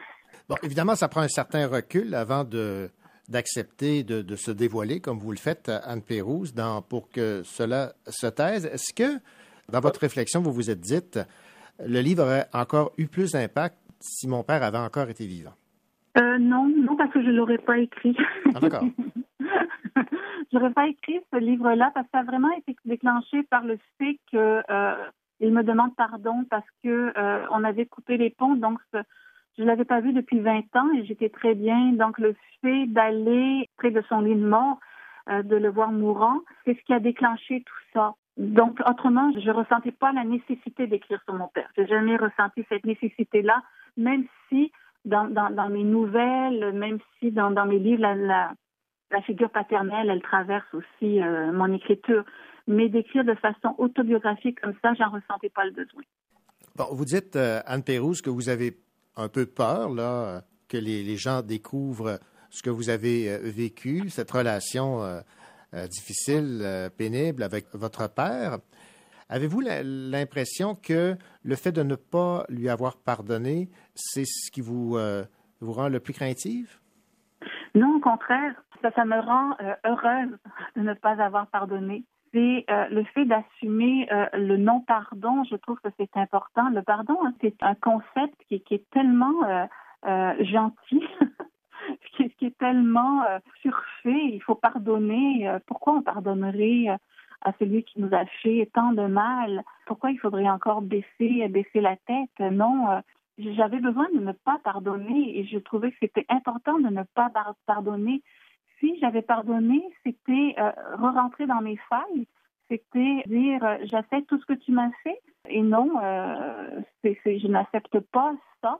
Je poursuis ma vie avec avec ce non-pardon de façon très fière. Si j'avais pardonné, j'aurais été moins fière de moi, je pense. Et ce n'est pas une question de force et de non-force. Je pense que c'est important humainement, c'est important dans ce qu'on est, dans notre authenticité, de se dire qu'il y a des actes qu'on ne peut pardonner, surtout des actes comme ça qui ont traversé euh, l'enfance et l'adolescence, qui ont marqué, qui ont créé des traumatismes, qui, qui sont là encore, que je dois assumer. Donc non, je suis fière de ne pas pardonner, euh, alors que oui, il y a certaines cultures, certaines religions qui imposent le pardon. Euh, Moi, je considère que, que non, c'est pas viable. En fait, c'est peut-être notre vieux fond catho là, qui, euh, qui nous Ben force oui, à, à pardonner. là. Ben, c'est sûr que ce fond-là, moi, on, me l'a, on me l'a enseigné, là, ce fond-là. Mais euh, moi, je suis pas, euh, je suis athée, donc j'ai pas non plus à aller vers, euh, vers ce pardon-là. Parlez-moi du titre pour que cela se taise. Oui, ben justement, c'est le, fait de ne pas pardonner, donc ça va se taire. Donc c'est le dernier, euh, j'allais dire le dernier souci par rapport à mon père. C'est le dernier, euh, c'est la dernière page. Maintenant, ça se tait. euh, je pense que ça fait du bien. euh, c'était dur à écrire. Je je le dis dans le livre, je suis sortie de chez moi pour écrire ce livre-là parce que je voulais pas contaminer mon espace intérieur, mon espace intime. Et euh, maintenant, ça se tait. Maintenant, j'ai autre chose à faire que de, penser à mon père. Ben, Anne Pérouse, on a hâte de découvrir donc euh, ce, récit euh, publié chez Somme Toute pour que cela se taise. Merci beaucoup.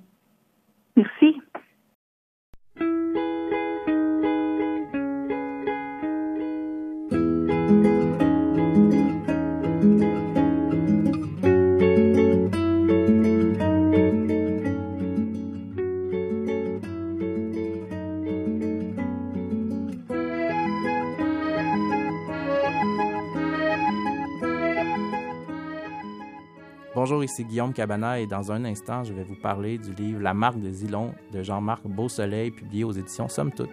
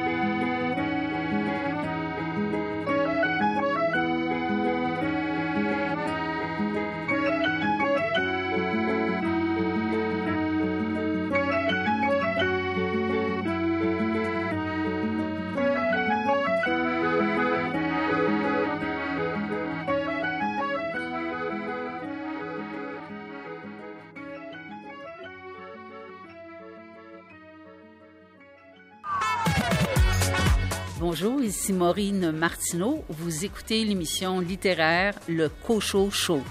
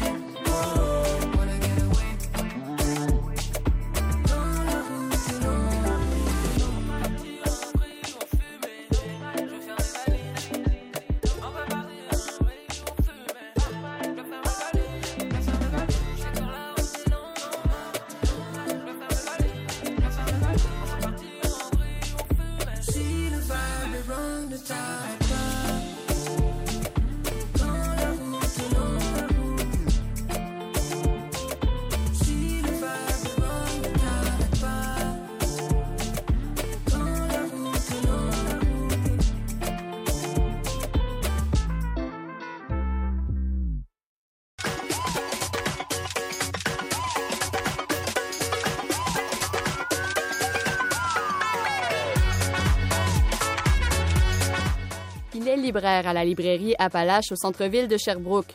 Le rayon où il aime le plus conseiller la clientèle, celui des essais. Guillaume Cabana.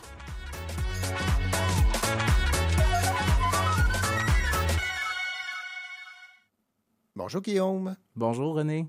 Guillaume, quiconque s'intéresse euh, à l'art contemporain a certainement déjà entendu parler de Zilon. C'est un artiste contemporain qui est euh, issu ou qui provient euh, du milieu du, graffiti, mais il est euh, évidemment allé, allé plus loin que cette forme d'art.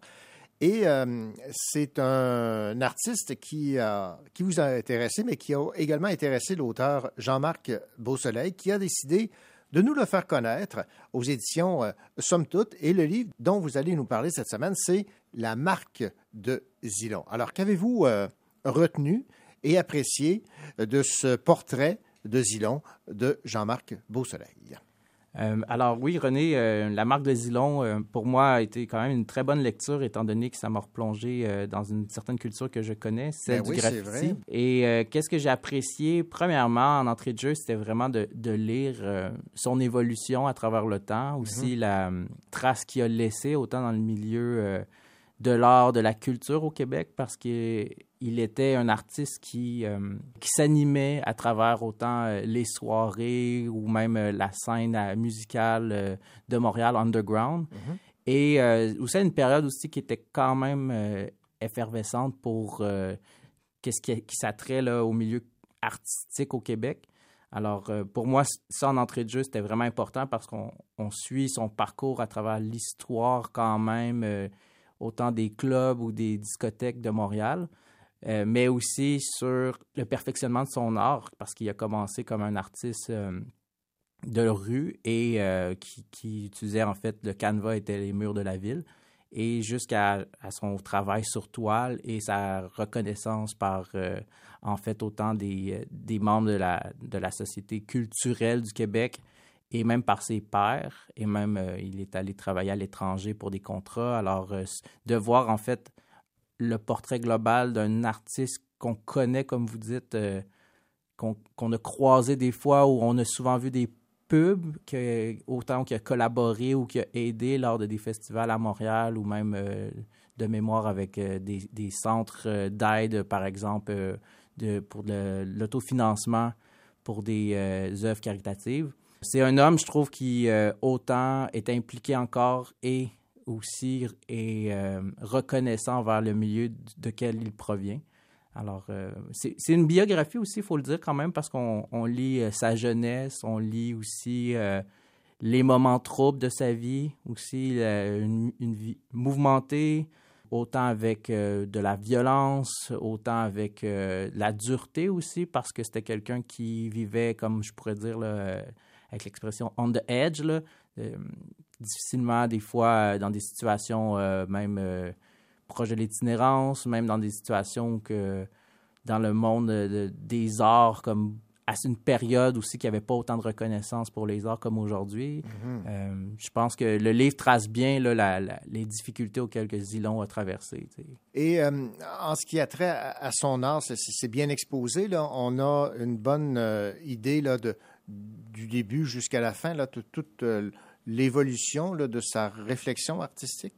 Euh, oui, ben en fait, euh, on, on sent aussi beaucoup à travers le texte, puis durant les, les périodes qu'on traverse, le développement de son art, mais aussi euh, les caractéristiques, parce qu'il y a beaucoup de témoignages de gens qui l'ont rencontré, autant durant des performances, durant des interventions illégales dans la rue, autant durant des, euh, des vernissages, durant des expositions. C'est ça que j'ai aimé, en fait, c'est qu'à un moment dans le livre, on sent le regard de d'autres personnes qui l'ont accompagné, des Mhm. amis, des, des gens qui, ont, qui appréciaient son travail, euh, des gens qui le, conna- qui le connaissaient peu et qui sont devenus amis par la suite, euh, même des gens qui ont travaillé avec, comme le- les personnes qui l'ont représenté en tant qu'agent. Alors, je pense que malgré le fait que le livre n'a pas d'image, comme on en parlait tantôt, Oui, c'est ça. c'est- En fait, c'est un peu la réserve que j'avais. On parle d'un artiste, bon, on peut dire multidisciplinaire, là, qui Mhm. euh, fait de l'art contemporain, qui a commencé dans, par les graffitis. euh, son art a évolué, mais on n'a aucune illustration de, ce- de ce, ce qu'il produit.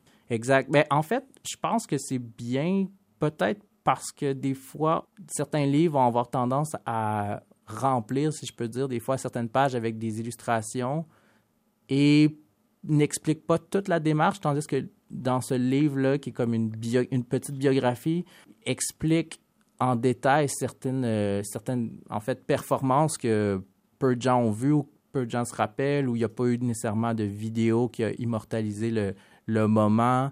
C'est un peu ça aussi qui est intéressant dans le livre parce qu'il y avait tellement de production de la part de Xylon pendant certaines périodes créatives qui euh, il, il- il était vraiment dans l'intensité. Puis des fois, la manière que c'est raconté, c'est vraiment euh, c'est intense, comment les, les- les mots des gens qui se en rappellent, puis ça les a marqués à vie de dire ah oui, la première fois je suis rentré dans, dans tel club, puis il y avait lui qui, qui peinturait sur tous les murs, euh, ou des gens qui parlent à des moments où que, ils vont à un endroit et c'est Xylon qui fait du body painting ou euh, il dessine pour des vêtements. euh, de vedettes. Alors, euh, je pense que la manière que ça peut être transmis, c'est Mhm. vraiment par la description. Là.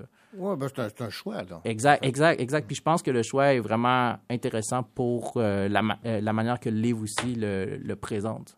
Bon, maintenant, Guillaume, ça serait bien peut-être d'avoir un, un extrait de ce livre signé Jean-Marc euh, Beausoleil. Et je pense que vous avez euh, choisi de nous parler d'un extrait où euh, on retrouve Éric Godin. Oui, exact. Ça, s'appelle Raccommodeur d'âme. C'est en 2010, quelques semaines après que son fils Vincent, et c'est Éric Godin qui parle, âgé de 16 ans, se soit enlevé la vie. Pour Éric Godin, il a eu en fait l'aide de Xylon pour pouvoir apaiser sa douleur suite au, au décès tragique de son euh, plus jeune garçon. En fait, Éric Godin explique C'est lui qui m'a transformé en écrivain, se souvient Éric Godin, dix ans après la tragédie. C'est à une période aussi que les deux ont travaillé sur un projet pour l'ONF, où en fait, Xylon a euh, permis à Éric de collaborer sur un film interactif où que Xylon faisait euh, les illustrations, faisait l'art, et Éric Godin, en fait, a commencé à écrire un texte par rapport euh, au suicide de son fils Vincent. Pour moi, c'est quelque chose qui a inspiré euh, Éric Godin, et c'est un peu ça qui explique dans, dans ce passage-là que ça a été une manière autant de connecter avec un autre artiste, mais aussi de transformer. Déjà que Éric Godin, c'est un caricaturiste et illustrateur au Québec vraiment connu. Mhm. Alors, euh, comme il nomme à un moment, c'est les deux hommes se fréquentent depuis plus de 20 ans après s'être rencontrés pendant la période des faufounes électriques du peintre. Nous étions proches. Je possédais quelques-uns de ses tableaux. On se voyait souvent. Et en fait, c'est à la croisée d'un moment important dans la vie d'Éric qu'il y a eu un, un renouveau dans leur amitié. Et euh, dans le livre, on entend plusieurs passages, mais je trouve que ce moment-là, c'est un des plus significatifs, étant donné que autant ça touche une cause euh, proche de Zilon aussi, parce qu'il a perdu beaucoup d'amis euh, par les, les, overdoses ou la maladie et le suicide. Mm. Et que là aussi, d'avoir un projet collaboratif avec un artiste important et aussi un, un, créateur du Québec, un peu comme lui aussi, euh, Éric Godin, en l'occurrence, euh, pour moi, c'est un passage qui est, qui est, important du livre parce qu'on sent qu'il y a cette sensibilité-là à travers l'art qu'on peut utiliser pour euh, parler ou même illustrer des, des, notions ou même discuter de des sujets qu'on ne parle pas beaucoup, comme le suicide. Alors, pour moi, c'est important. Ça. La marque de Zilon, Jean-Marc Beausoleil, aux éditions Somme Toute, donc le, le portrait, la biographie de cet artiste contemporain euh, provenant du milieu des euh, graffitis. Merci beaucoup, Guillaume Cabana. merci à toi.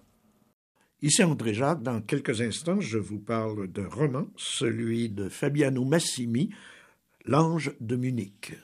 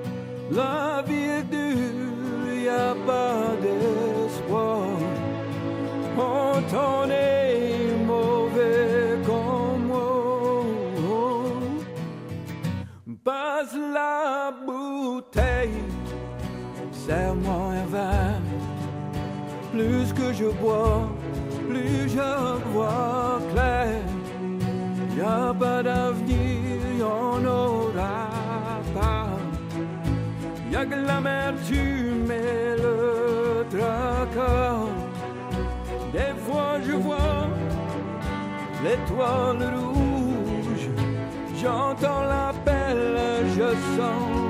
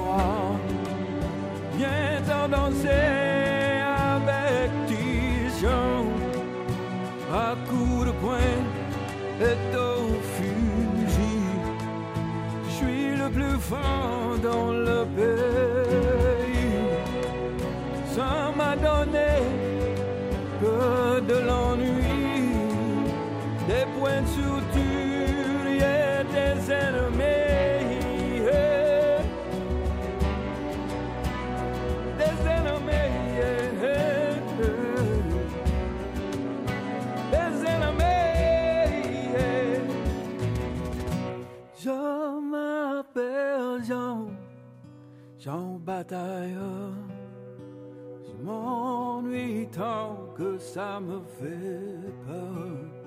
Je suis orphelin, abandonné. Sous la pleine lune, on m'a.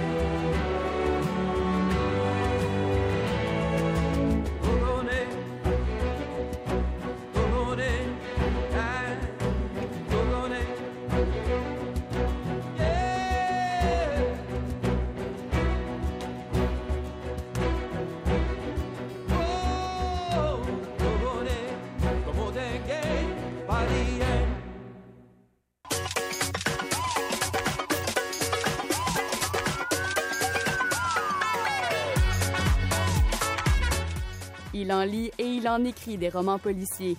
André Jacques.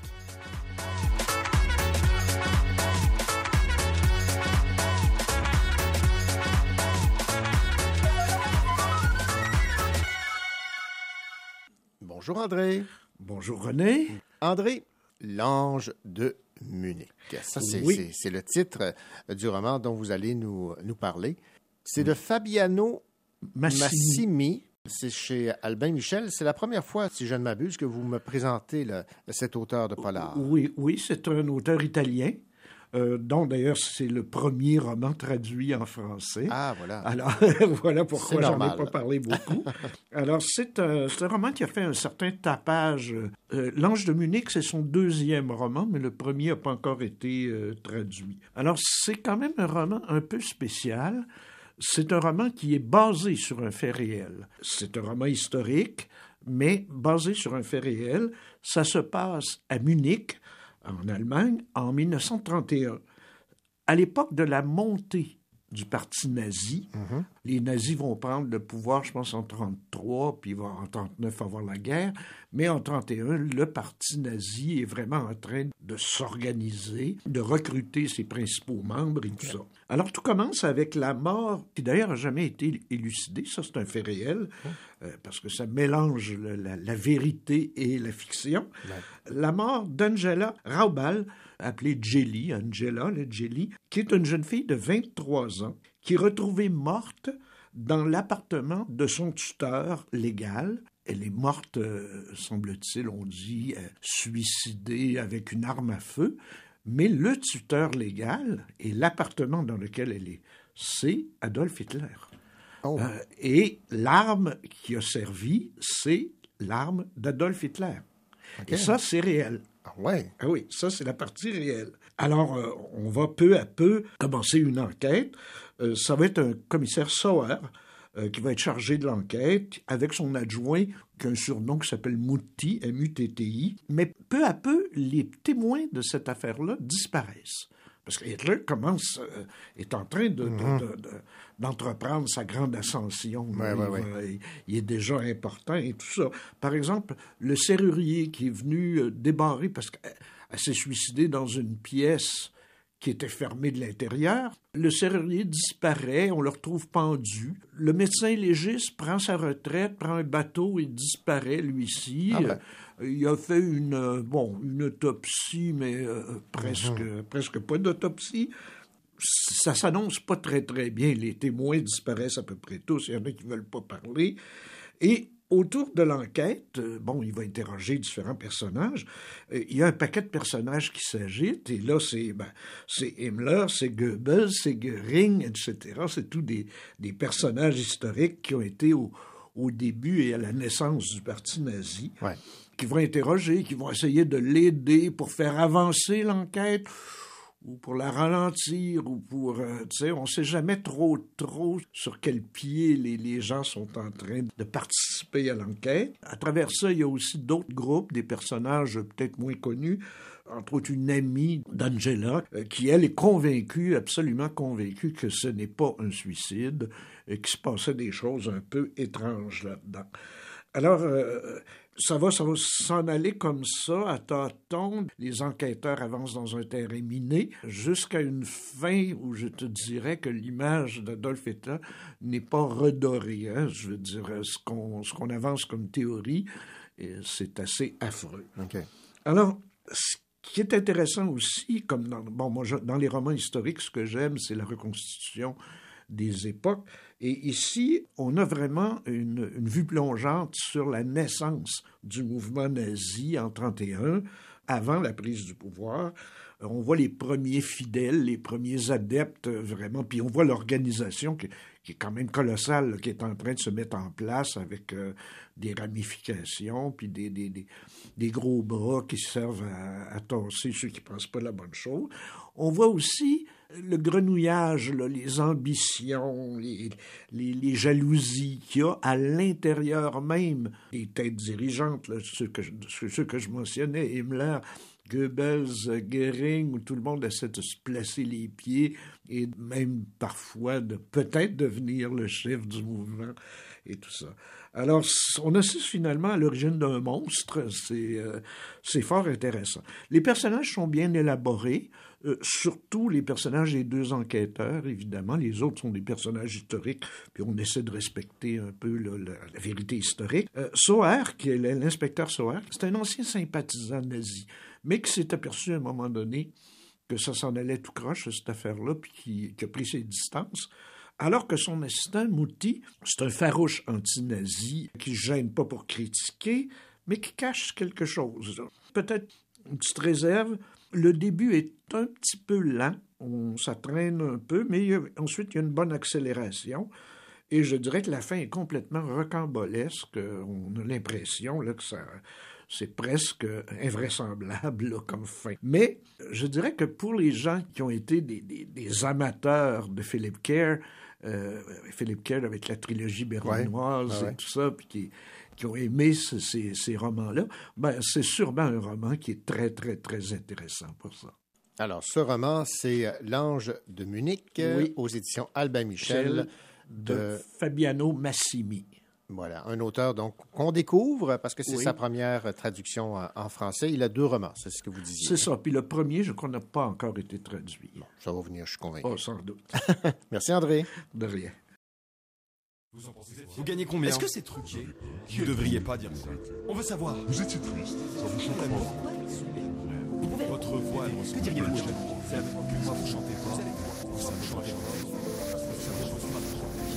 Vous êtes croyant. Vous en pensez quoi Vous êtes pour ou contre En voilà une question. Vous êtes curieux, vous. Je ne veux pas vous décevoir, vous qui touchez au bout. En voilà une question. Oui, vous qui savez tout. Vous savez quel est l'enjeu et vous avez tous les atouts. Ma réponse. Je pourrais vous dire ce que j'ai en moi. Je préfère vous dire la la la la la. Je pourrais l'écrire gravé sur du bois. Je préfère vous dire la la la la la. Je la bénis, ma naïveté. Je la chéris, mon ignorance. Au milieu de ces caquets, je l'embrasse, mon silence. Ai-je le droit de ne pas connaître? Puis-je au moins le reconnaître? Ce pourquoi du comment? Moi j'en ai plein la tête. À quoi sert-elle ta question? Que me vaut cet intérêt? Je te la retourne ta question. Mais je sais qu'elle t'effraie. Tu l'as posée, ta question. La voilà ma réponse. La voilà ma réponse. Je pourrais vous dire ce que j'ai en moi. Je préfère vous dire la la la la la. Je pourrais l'écrire gravé sur du bois. Je préfère vous dire la la la la la. C'est toi, c'est moi, c'est tout ce que l'on aime. C'est eux, c'est vous, c'est tout ce que l'on s'aime. Tout ce que je sais, c'est que je sais peu de choses. Et non, je ne sais pas faire. Mais ce texte, je vous le pose, je vous le crie, je vous le chante, je vous le dis, je vous le danse. Et non, je ne sais pas faire. Et en fait, tant mieux, car savoir, elle perd savoir. C'est dangereux, n'est-ce pas? Je ne sais plus, je ne sais pas, je n'ai jamais su. Ce pourquoi, ce comment, ce pourquoi, du comment, ce pour qui, et ce quand, ce combien, assommant, en voilà une question, en voilà ta question, en voilà une réponse. C'est ça ma réponse. Je pourrais vous dire ce que j'ai en moi. Je préfère vous dire la la la la la. Je pourrais l'écrire